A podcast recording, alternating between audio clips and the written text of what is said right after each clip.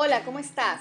Soy Viviana Guayo Maruri y te doy la bienvenida al podcast Más allá de la apariencia, nombre que nace de mi libro lanzado en el 2021. En este espacio abordaremos algunos temas de mi libro como las creencias limitantes, imagen personal, etiqueta y comunicación. Además, tendremos momentos para contar anécdotas, experiencias y entrevistas que expandan tu desarrollo personal y profesional. Bienvenidos.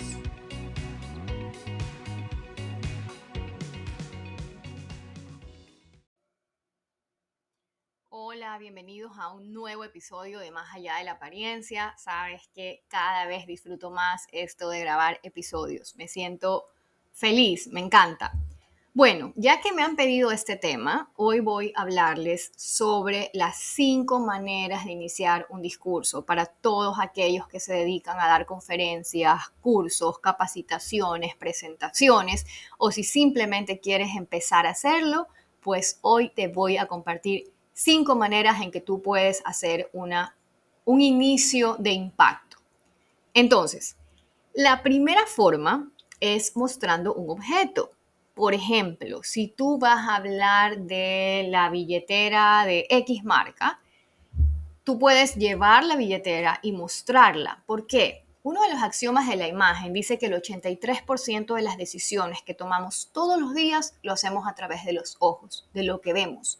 Las personas somos bastante visuales, entonces es una forma de enganchar que no solamente hables de determinado objeto o determinada cosa, sino que encima la estás mostrando y la llevas. Por eso es que las diapositivas son un recurso súper válido al momento de dar una presentación. Y por eso se recomienda que haya más imágenes y menos texto, porque somos muy visuales. Así que esta es una manera en que tú puedes arrancar y ya bueno, luego sigues con tu presentación. Otra manera de iniciar un discurso es con una cita o con una frase. Te recomiendo que si tú das tu cita o tu frase, cites al autor. Por ejemplo, buenas tardes. Como dijo Madre Teresa de Calcuta, quien no vive para servir, no sirve para vivir. Soy Viviana Guayo y voy a hablar de la importancia del servicio. Entonces te da, te da este efecto, este toque en que tú das una frase que probablemente muchos la han escuchado, si es una frase conocida mejor porque tiene impacto, hasta algunos te la van a corear y te la van a repetir. Ahora, importante que te aprendas bien la frase para que luego no quedes como el chapulín colorado. De hecho, a mí una vez me pasó con esta misma frase, pero por suerte era un discurso súper informal con gente de confianza, pero me pasó. Entonces, sí es importante que si yo voy a usar esta forma al iniciar un discurso, me aprenda bien la frase para luego no quedar como el chapulín. Es una manera bastante interesante también. Ahora, la tercera forma de iniciar un discurso, esta de aquí la recomiendo sobre todo para las personas que son bastante nerviosas, que tienen pánico escénico, que tienen miedo, que sienten que todas las miradas están sobre sobre ustedes y, eso los pone más nerviosos, entonces puedes iniciar con una pregunta abierta. Por ejemplo, si vas a hablar de, no sé, pues la situación actual en el país, la delincuencia, puedes hacer una pregunta abierta diciendo, eh, bueno, ¿qué piensan sobre la situación actual del país? Aquí te tienen que dar una opinión.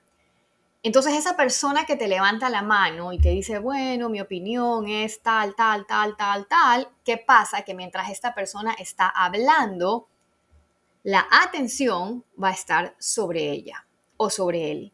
La atención va a estar sobre esa persona y entonces en ese momento tú puedes calmarte, respirar, tomar fuerzas para retomar tu discurso. Por supuesto que no va a ser una respuesta muy larga, pero es una técnica súper válida para desviar la atención, aunque sea unos instantes en donde tú puedas recuperarte y recobrar energías para hablar, sin miedo, sin nerviosismo. Ahora, ¿Qué pasa si cuando tú utilizas esta técnica resulta que te tocó una audiencia súper tímida que no está participando y que nadie quiere responder o nadie quiere dar su opinión? Por favor, en ese momento no digas, Viviana de miércoles que me dio este consejo. No, para nada. Recuerda que el orador de cierta forma tiene el poder. El orador es el que va a decidir cómo se va a llevar esa conferencia, quiénes van a participar y quiénes no.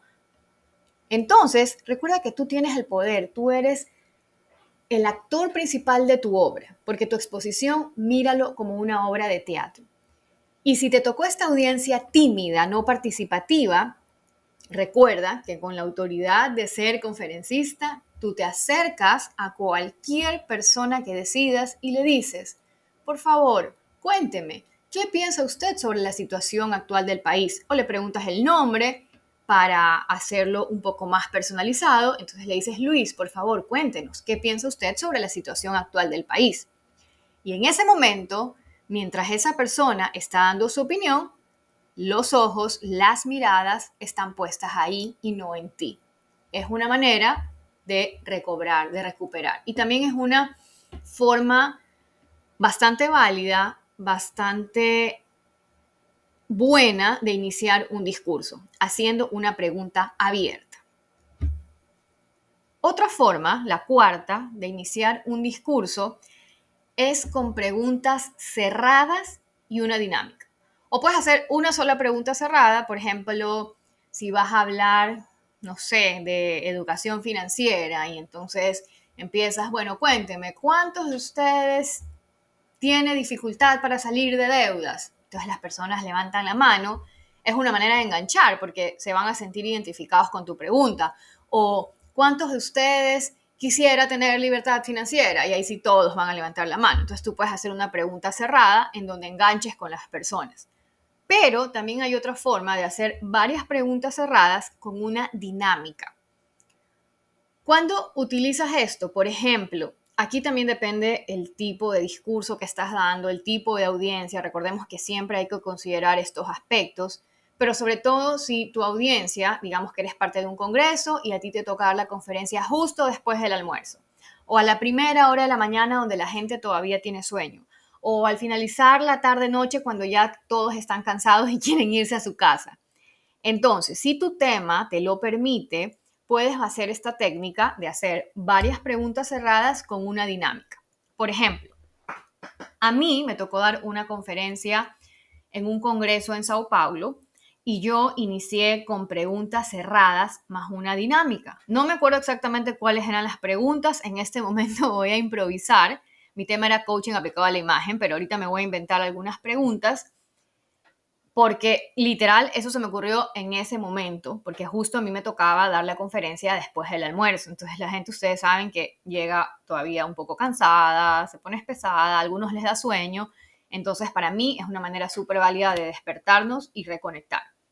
Entonces, a ver, me voy a inventar las preguntas, voy a ver cómo sale, pero quiero que traten de imaginarse este escenario con esta dinámica para que más o menos me sigan y logren imaginar lo que pasó. Entonces yo dije, por favor, hagan lo que yo, o sea, como que hagan lo que yo voy a hacer. Pongan el brazo derecho al frente, entonces yo extendí el brazo derecho al frente, pongan el brazo derecho al frente si ustedes quieren generar más ingresos con su carrera. Entonces, por supuesto, yo sabía que todos, o sea, mis preguntas eran así, tipo, yo sé que tú quieres.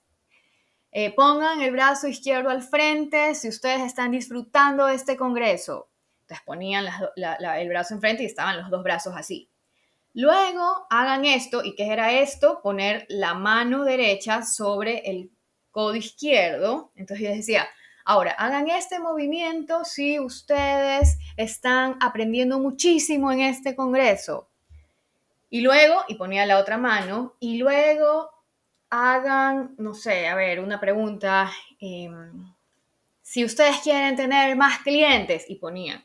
Entonces yo les decía, y, empezaba a hacer las mímicas con las preguntas, y al final era como que la coreografía de Macarena. Entonces yo les decía, ya, y ahora empecemos a bailar Macarena, jaja, no, mentira. Y ahí les decía, no, mentira.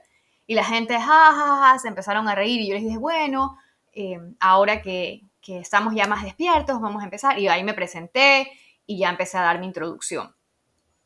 Es una forma súper buena, como les digo, ahorita estuve improvisando, pero lo que quiero es que ustedes pueden poner cualquier dinámica. A mí en ese momento se me ocurrió hacerles la mímica para que bailen Macarena, Ustedes pueden hacer, no sé, pues la mímica para que bailen el meneadito o para que no bailen nada, porque de pronto su personalidad no, no sé, pues es como que un poco más seria, entonces simplemente mímicas o simplemente movimientos o lo que ustedes prefieran o tal vez no dinámica y solo preguntas cerradas, pero es una manera de enganchar a la audiencia.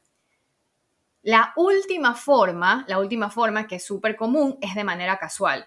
Por ejemplo, buenas tardes, soy Viviana Guayo y voy a hablar de la importancia de cuidar el medio ambiente. Entonces es de forma casual, saludo, me presento y doy el tema del cual voy a hablar.